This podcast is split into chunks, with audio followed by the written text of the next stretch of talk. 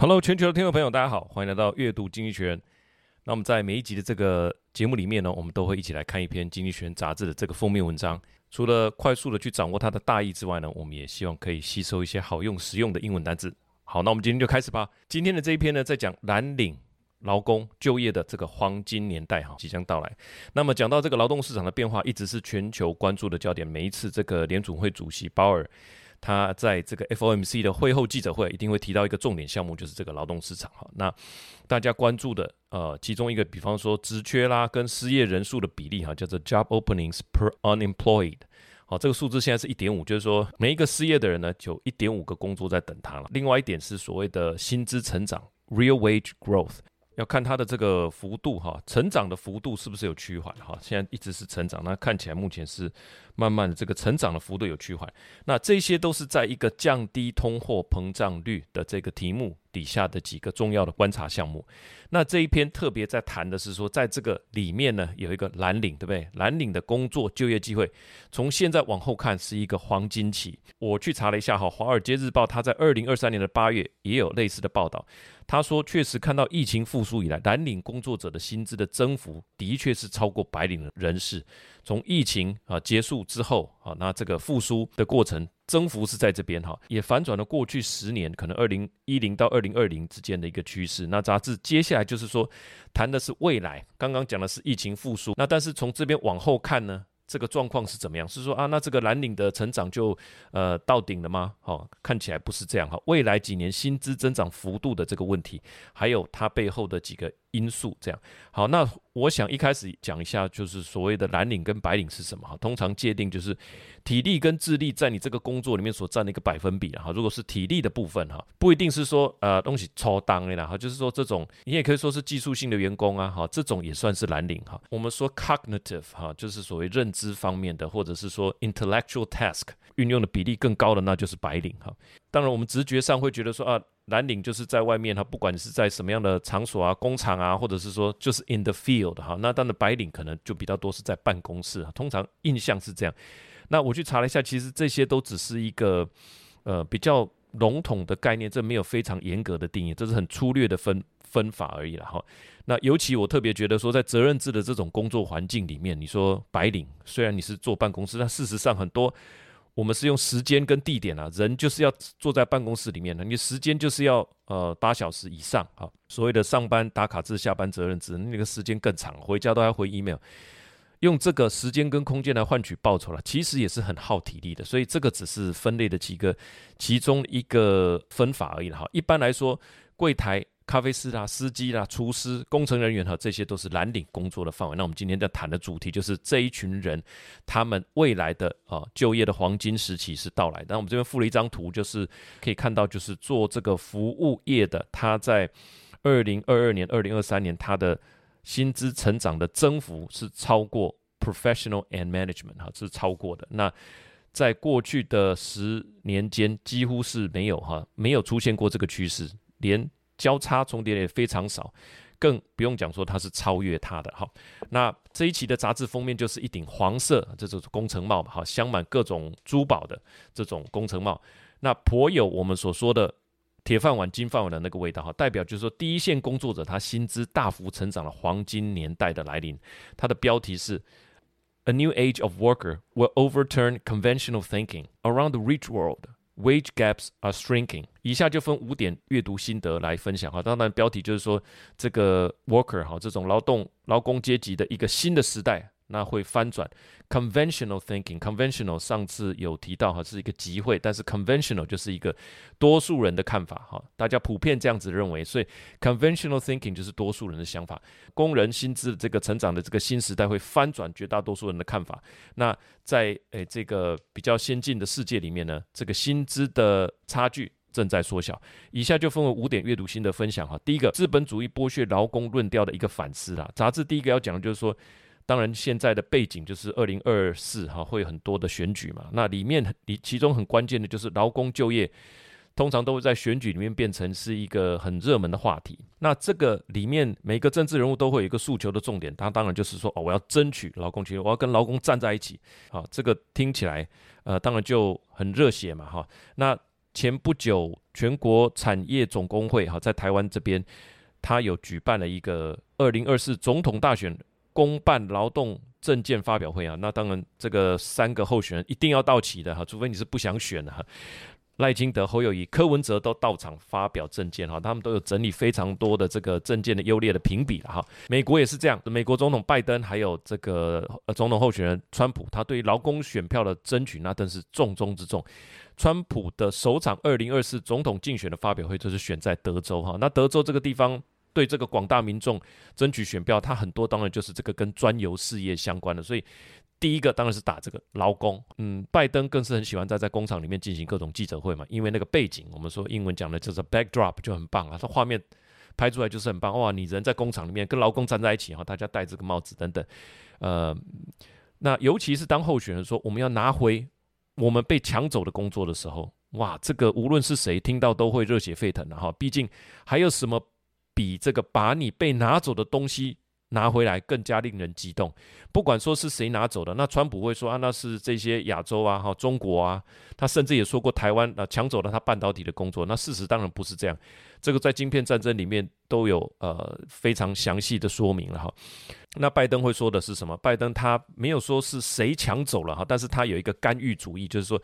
由我这个大政府的这个角色，我来创造就业机会，包含绿能，包含基础建设，我创造了多少多少的就业机会，就是把本来可能被世界各国瓜分的工作机会，我们重新的找回来，放在美国哈。所以拜登的干预主义叫做 interventionism，以及川普的民粹主义 populism，都是围绕着这样很重要的一个主题，就是围绕这个劳工的权益啊被夺走了，那我。来帮你把它找回来，这个就是整个选举里面的主轴，不论中外都是一样。那激情归激情，杂志要提醒的是说，哈，目前的一个论述就是说，劳工被资本主义剥削的这一个想法，这个当然是很有市场，也是几乎不会有人呃对这个想法有怀疑哈，已经可以说是不可动摇的哈。它的里面用的词就是不可动摇了。那这个东西，呃，到底是不是？呃，未来的状况到底是不是真的？好，那未来还是不是这样？他就是要提出一个反思嘛，哈。他内文是这样说的：Few ideas are more unshakable than the notion that the rich keep getting richer while ordinary folks fall ever further behind. The belief that capitalism is rigged to benefit the wealthy and punish the worker has shaped how millions view the world, whom they vote for and whom they shake their fist at. It has been a spur to political project on both left and right, from the interventionism of Joe Biden to populism of Donald Trump。里面的关键词就是刚刚所说的这个 unshakable，U N S H A K A B L，unshakable，不可动摇的，无法被撼动的哈，就是刚刚所讲的，劳工是被剥削的。OK，那我们要把失去的 讨回来，哈，这个就是几乎他也承认，这就是 unshakable。决定几件事情，我很有意思，就是说 whom they vote for，how they see the world，当然就影响到你的世界观嘛，还有影响到你要投给谁，whom they vote for，and whom they shake their fist at，对谁哈，他们会这样挥舞他的拳头啊？你假设川普他就说啊，是中国抢走了，或者是谁谁谁哈，是这个非法移民抢走了，要跟我们解释的就是这个劳工呃被剥削的这个想法在。现在的选举的这个背景里面呢，会再次的被拿出来。哈，我们来看第二个重点，薪资不均等的这个改善呢，正在进入一个新时代。那写这段的时候，就让我想起以前我们学过的一个叫吉尼系数。Gini coefficient 是一种衡量所得集中度的方法，哈，通常就是来指所得分配的这个平均度，当然指的是收入，累计收入是 income 的意思，的百分比，纵轴是累计收入百分比，横轴是累计人口的百分比。那意思就是说，如果我们把人从最穷到最有钱这样排起来嘛，哈，那这样把变成百分之百，那当然有前十跟呃最后的十嘛，对不对？最穷的十百分之十跟最有钱的百分之十，那就按照这个顺序这样排起来，那去累加。他的这个收入，那如果前百分之十的人口这样排起来的人口，他累计收入的百分比占不到全部收入的百分之十，那你就可以想象，啊，这个社会就不是那么均富嘛。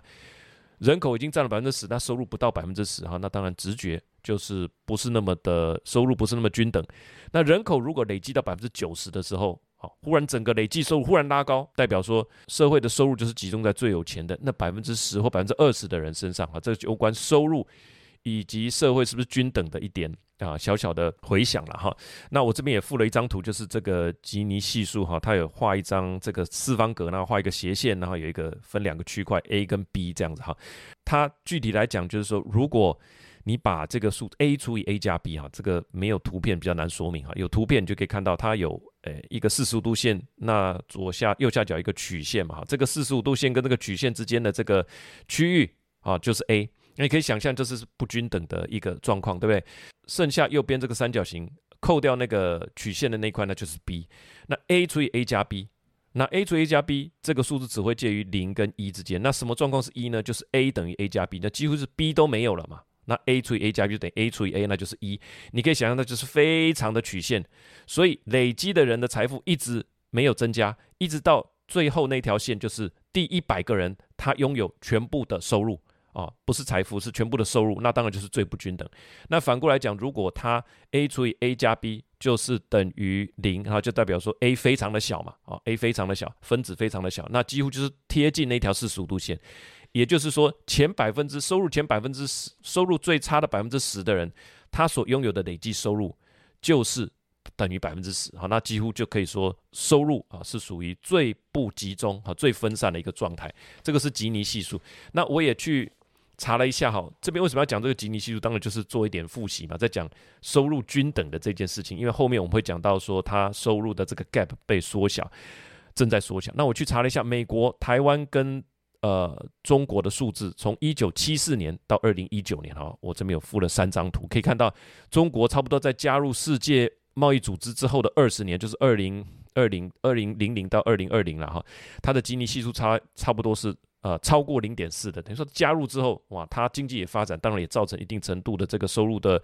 呃，这个差距。那美国差不多一九九三到一九九五，这是资讯跟网络革命的最热门的时代，哈，吉尼系数就进入到零点四左右。那台湾则是一直都维持在零点三啊，所以是相对收入的均等来讲。对比世界各国哈，这就是数字，一个是零点三，一个是零点四，那我们是零点三，越低的代表说收入不集中的程度越高。好，那下面这张图呢，就是杂志要讲的，他就说在这个收入里面，刚刚讲的是收入，那收入有很多项目，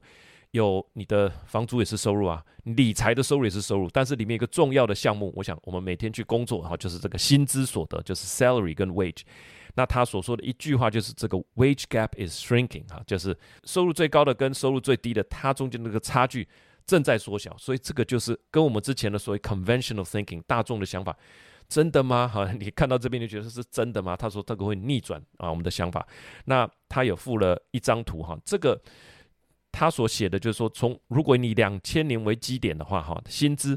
薪资的这个差异，这个 gap 正在缩小，蓝色跟绿色的。图呃，它基本上是不变的哈，但是薪资最低的百分之十就是这个绿色的，薪资最低的百分之十，它的成长率，薪资的成长率是大概在呃一点零八，就是大概八趴左右哈，在二零二三年的，所以这一块的成长是最快，等于说有将近十趴的成长率啊。这边延伸过来就是有一派说法，二零二三年年初大家不是说都会。大家预估的时候，不是都说二零二三年会衰退嘛？哦，所以现在才好像说，哎，好像我们避开衰退，为什么？那其中的一个原因，就是因为劳工的薪资它是正成长的。好，那就算扣掉了这个，哎，通货膨胀，它也还是正成长，叫这个这个叫做 real wage growth。因为薪资是成长的，成为消费强劲的重要原因。哈，所以尽管金融分析师他们的看法，二零二三可能陷入衰退，甚至是说对消费者信心度的调查。哦，也没有太乐观，因为电话打来，就是你可能就是根据你看到的去跟这个调查员说，哎，我也觉得不太乐观。但事实上，想象我好像我就是蓝领，那我们都是劳工嘛，我们的收入就多了个三五千块，成长百分之八，好，将近百分之十。那假设薪水是五万，就多了呃，涨了十趴，我就多了五千，多了这五千，我们的消费会不会增加？当然会啊。啊，边际倾向对于蓝领啊，对于劳工来讲，我多了这五千块，我会觉得很好花。好，我可能五千，我可能花到四千都有可能。这个消费比例是很高的。那你说收入最高的，哎，这个副总月薪二十万，你说他多了，他多了呃百分之十，他多了二十万的百分之十是两万嘛？他多了这两万，你觉得他会花完吗？他平常就吃喝都蛮不错了嘛，这两万就干脆存起来给小孩子去念书，对不对？反而不会花掉。那对蓝领来讲，收入的增加，它其实。转化更多到消费这边。好，我们来看一下内文，他是这样说的：Wage gaps are shrinking since 2016. Real weekly earning for those at the bottom of America's pay distribution have grown faster than those at the top. Since the COVID-19 pandemic, this wage compression has gone into overdrive.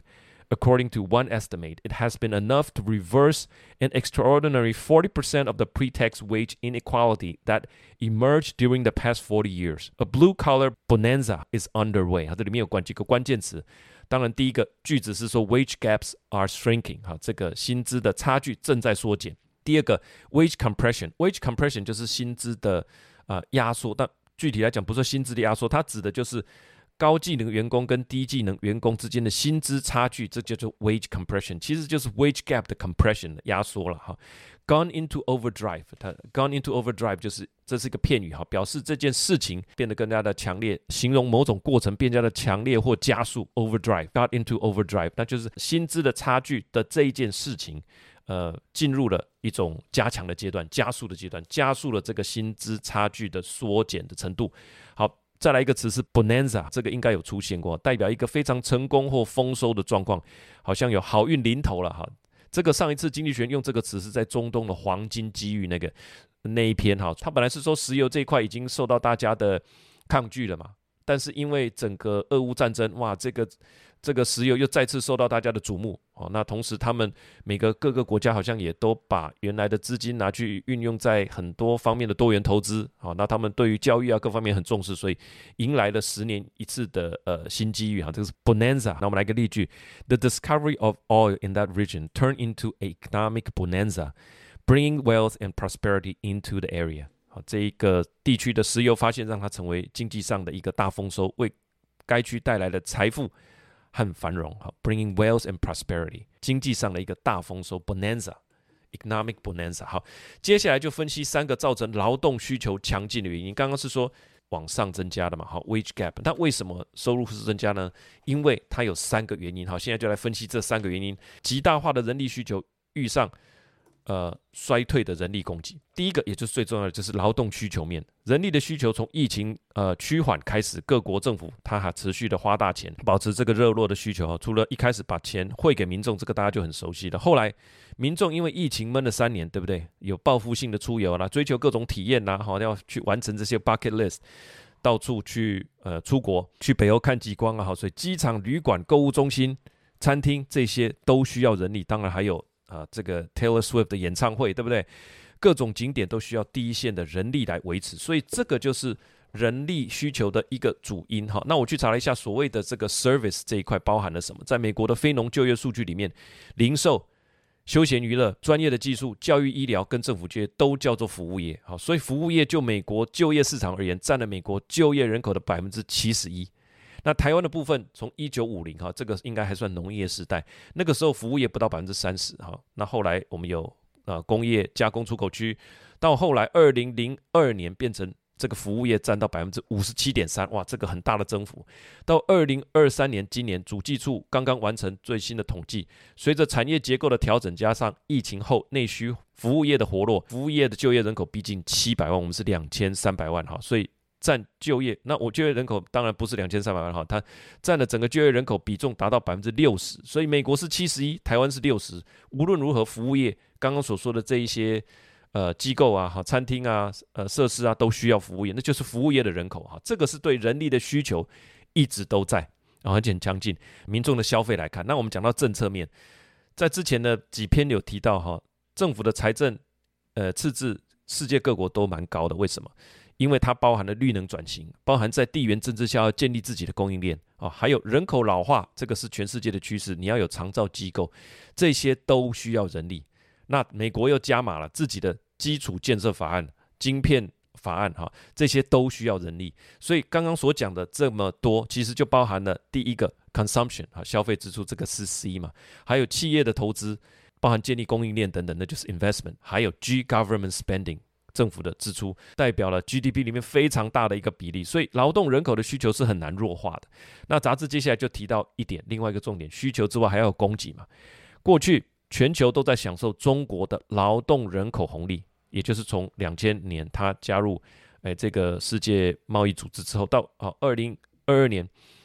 中国人口人口出现首次的负成长之后，那这个劳动人口的红利当然就告终了嘛，因为它人口都开始负增长了。所以过去是全球，不只是中国获利，全球都从中国这个中央工厂获利。它的人口红利其实是分享到全球世界各地的。那中国的经济学者认为，人口的负增长可能会持续到下一个世纪哦，是二一零零年人口还是负增长。中国的部分，它不除了影响劳动力的供给，也会使经济的成长趋缓哈。虽然它试过了很多的这个方案，育儿补贴啦、税收优惠啦哈，但实际上受呃效果是很有限。所以这样就讲到了这两个，就是说供给跟需求这样搭配起来。其实还是很失衡的。好，我们看一下内文，它是这样说的：That higher demand has met with constrained supply, owing to the shift in demography. In 2015, the long-running global demographic dividend came to an end as China's working age population peaked. In the rich world, the prime working age population is growing at its slowest pace on record and will probably start falling by the end of the decade. That adds to the tightness in labor market. 哈，所以 labor market 永永远都几乎是很紧张了哈。那在呃中国是人口是负成长，那在其他的先进国家呢，working age population 哈就是呃劳动力好劳动人口。 它的成长也是趋缓的，是有历史以来的成长趋缓，甚至是会衰退的。在这个世纪结束以前，好，那这边几个关键词就是 demographic dividend，就是我们在讲的人口红利，完全就是照这个字翻过来的。demographic 就是人口的嘛，dividend 就是红利，人口红利哈，分股就是 dividend。好，那我们看一下这个例句，好。India is currently experiencing a demographic dividend with a large working age population that can drive economic growth if properly skilled and employed。印度正在经历这个人口红利阶段，拥有大量的劳动年龄的人口，如果得到适当的技能培训啊，以及这个就业的机会，可以推动经济的增长。好，那我们刚刚看了这个呃需求跟供给，好，这个是大环境来讲。对于人力的需求都是这样。那我们来看第四点，数位科技来帮忙哈，在机器大军来袭之前，那 AI 会带来什么？其实大家也是很仔细的注视，哈的，随时在关心。那还有多久才会达到所谓的强人工智慧 AGI？黄仁勋说还要五年。哈，那机器人呢？Elon Musk 表示，这个预计最新的这 Optimus 是在二零二五到二零二七年之间会面世。但是我想这个难度也很高了哈。以他的这个雄心壮志啊，即使是有他的雄心壮志呢，搭配他的呃这个很棒的团队啊，跟很强的野心啊，可能。会比原来的时间大概再长一点，我们从 Cybertruck 就可以看得出来哈，所以是不是二零二五就会看到？诶，其实没有人说得准了哈，未来谁也说不准，但看起来就是这个蓝领就业的黄金期，现在就是蓝领就业的黄金期。为什么呢？因为无论如何，AI 的工具已经日渐普及了啊。那现在呢，AI 变成是我们把工作做得又快又好的一个工具，但是呢，在真正取代人类的这种强人工智慧，或者是说取代人类的机器人。又还没有问世，我们都先全部抓五年好了，好，五年之后，诶，很有可能会发生的这个 AGI，或者是说机器人，那这两个一结合，那其实他们就比我们厉害。但是在接下来的几年，它还看起来是还没有达到这个程度。那我也去查了一下美国劳动统计局的一份最新的报告，哈，他所指出的，在未来成长最快的工作是哪些呢？成长最快的职业将是医疗保健、交通运输、再生能源和高科技的。制造业，好，大概是这几个行业。那我觉得医疗保健这一块，尤其是由人来提供，哈，对人的服务。交通运输，哦，那很有可能在这个自驾车还没开始之前，也还是由人来提供，哈。那还有高科技的制造业，所以可以看到的是说，这些行业，哈，它未来在增幅。我这边附了一张图，哈，它是 projected change in employment by 2032。不只是说，呃，这些行业会成长而已，它会成长，甚至是有十五趴的成长，在未来的几年。当然，他们已经把 AI 的部分，还有这个社会的结构的改变的部分，也都全部考虑进去哈。所以最 top 的两个，第一个叫做 Healthcare AIDS and Assistant，就是医疗照护、医疗协助，这个是成长百分之十五点四。第二个是 Tech and Data Workers 啊，我想就是。关于 AI 的研发吧，啊，那个也是成长百分之十五点二，所以一个是对 AI 工具的研发，一个是提供医疗照护啊的这一个工作，也会成长百分之十五哈。那当然后面还有许多工作，我就没有一一详述了哈。所以看起来是说，随着社会结构的改变，需要更多第一线的人员。那这一些第一线的人员，在未来还不会被 AI 跟机器人取代，所以他的工作还在啊，而且需求还增加。那现在又有 AI 科技的帮忙。他的工作会变得更有价值，为什么？其中一个原因是说，因为这些科技，你可以服务更多的人。假设你服务的人所给你的报酬都是固定的，原本没有科技、没有 AI 的帮助，你可能一天只能服务十个人。OK，现在有 AI 的帮助，你可能可以做十五到二十个人。那么以呃这个单位的报酬不变的状况底下，你当然你的收入应该是会增加的嘛，哈，因为你服务了更多人，那也就让原本在收入排行中属于落后的这一群人呢，诶，能够来做头先哈，落后的来做前面，或许不能做到领先，但是可以跟领先者更加的接近。那内文是这么说的：Generative artificial intelligence looks likely to reinforce this equalizing trend. Early research suggested that AI bots provide a bigger productivity boost for lower performers, helping the laggard catch up with the vanguard. And until robotic matures, AI may add to the value of the sort of task that only human can do, such as manual labor or providing emotional support. 里面的几个关键词哈，一个就是这个 laggard，他是落后者、行动缓慢者哈，就是在这方面落后的人。他说 helping the laggard to catch up with the vanguard，vanguard 就是先锋的意思哈。好，那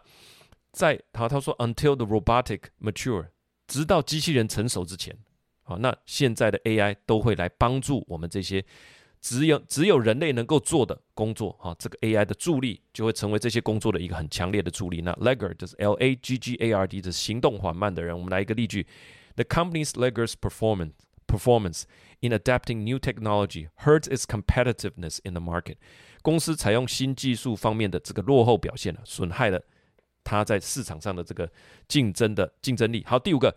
全力冲刺这个经济的发展，但是并不是。只限于成果的分配。最后一段就在讲所谓的贸易主保护主义，或者是更广泛的保护主义哈，就是如果把精神全部放在这边，那就把饼给做小了。现在呢，杂志说就是一个蓝领就业的黄金期。他的意思是说，如果你把这个饼做大，你全力去把这个饼冲刺大，那经济的好处自然可以传递到劳工身上，这是他的逻辑。那与其老是想着这种。呃，公平分配，或者说我要保护劳工，那应该专注把这个饼做大，因为刚刚所说的这么多就是缺工嘛，啊，那你如果能够把饼做大，那好处自然是会流到这些人身上。那因为刚好在讲蓝领哈，所以他这边就借用了这个词，就是 blue 哈，blue sky thinking，就是晴空万里，好像没有任何的限制的那个意思，有点像我们会议的时候，我们说我们要绿灯思考，就是先不要急着反驳别人意见，先全部绿灯哈，先每个人都提自己的想法，那尽可能的去。诶，彼此激荡叠加，那尽可能去发展经济，就是这个 blue sky thinking。那不局限在分配的这个公平性，其实这个认知影响是很大的哈。其中一项就是这包含移民的政策，移民的政策在政府啊、呃，以及在民间，以及在企业界。大家彼此的看法可能很大的不同哈。那在根据这个苹果执行长，包含苹果执行长在内的这个企业游说的团体叫做商业圆桌组织 （Business Roundtable），在过去的几年，从川普任内就有提出了，其实对技术员工的这种签证的放宽或缩小哈，尤其是缩小哈，缩小或者说规定这个不可预测性，对于他们招募人才跟企业发展是有非常大的影响。那到底是要多多限制，还是把饼做大呢？哈，你。一个放宽一定会影响到国内，那美国的签证也是，你必须证明说你聘请这个国外的员工是本国员工找不到，所以无论如何都有这个保护的程度在里面。那我去查了一下，就是美国的这种 H 签证哈，包含很多工作跟活动类型，那它由你的美国雇主来帮你申请，最常被提及的给专业人士的是 H1B。像是医生、会计师跟工程师，哈，给农业工作者叫做 H2A，像养蜂人。第三个是给有技术和无技术性的工作者 H2B，哈像餐厅服务生。所以大概是在 H 的类别里面的哈。那不管是哪一类，每年它都一定有。总量的管制，这是一定都有的，所以大家还会说这个签证总是有运气的成分，或者说好像中乐透这样啊。那站是站在企业的角度，其实目前的数量是完全不够的。所以现在去看 Roundtable 的网站上，它关于劳工和移民政策的第一条就写得很清楚：美国应该增加拥有发展美国经济所需技能的移民数量，这就是企业界。所在呃所在提的这个东西哈，所以我想杂志以自由主义作为一个出发点，当然也是呃期望这一件事情的发生嘛哈，就是对于呃限制，他们是尽量倾向于把它拿掉的哈，尤其不要，尤其是不喜欢这种贸易保护主义哈。那那在这一篇里面，他当然就是去分析说，那种开放呃有开放这个移民政策的限制啊，对大家帮助其实最大的，所以他要有一个 blue sky thinking。它的内文是这样说的：If the blue collar age endure, the effect will be profound. The bonanza for workers, though, show government need not shackle market for workers to do well, and that the best route to prosperity for all is to increase the size of the economic pie. If you fight too much over distribution, You risk bringing the golden age to a premature end。 台湾人口在服务业的比例已经超过百分之六十了哈。那大家一直在谈一个低薪的问题，低薪不能只寄望老板加薪了。我认为政府可以在这一方面做一个引导，就是说你引进 AI 的技术，政府给你一点点补贴，哈，加强员工呃，加强老板愿意引进这些新科技的意愿。那当你有这样子意愿的时候，员工至少他的环境已经变得更好了，对吧？那企业的盈利也会增加，顾客的满意度也会增加，他其实有更好的条件。啊、才有后面可以加薪的这件事情。他要先看到具体的成果啊、那呃，员工的状态、客人的状态都是提升的。那我觉得后面的加薪，它就变得比较自然。那我觉得先加入科技的这一块，是我非常看重的哈。那当然，我这边我们就想到说，如果把过去财富管理的那一篇哈，亚洲的这个新富阶级的崛起，把那篇也结合起来，那我就觉得说，呃，如果能够善用这些科技，针对。新富阶级，啊，那提供个人化的这种呃由人来提供的这种服务，我觉得这会是在目前的浪潮里面，呃，三个浪潮交汇底下获益最多的一块哈。那所以用一个总结就是说，善用科技的第一线工作者，若能搭配并锁定这个新富阶级的庞大市场，应该可以在这一波科技跟社会结构改变的浪潮里面获益最多。好，以上呢就是我们这一期的这个阅读经济学呢，这一期的这个标题哈，就是在讲蓝领就业的这个黄金年代，叫做呃 Blue Collar Bonanza 哈，它薪资成长的增幅在未来的几年看起来都是不可限量。好，那我们每一期的这个阅读经济学呢，我们都会附上一个啊、附上一个讲稿哈，附上一个文稿。那文稿里面呢，除了有我们呃单字，还有它相关的例句做得更完整，好，包含音标等等之外呢，我们也会附上我们在写这一篇的过程里面所做的一些呃资料的收集哈啊。那如果你有兴趣想要再进一步来看啊，那这些这些的资料来源其实也都能够更充沛、更丰富的，能够提供你一些额外的资讯啊。那对这一篇除了经济学人之外，它所涵盖的内容之外，我们也可以再做向外的延伸。我要在这个地方特别感谢呃所有的听众哈，现在在 Spotify 这边也都有寄出全年的这个收听的回报了哈，同整好，非常感谢各位哈，不管你是把我列在这个 Top Ten 的这个节目，或者 Top Five 或者是 Top One 的哈的节目，都非常感谢你的收听。那我们就继续努力，继续拼。喜欢这个节目，我们就下个礼拜再见，拜拜。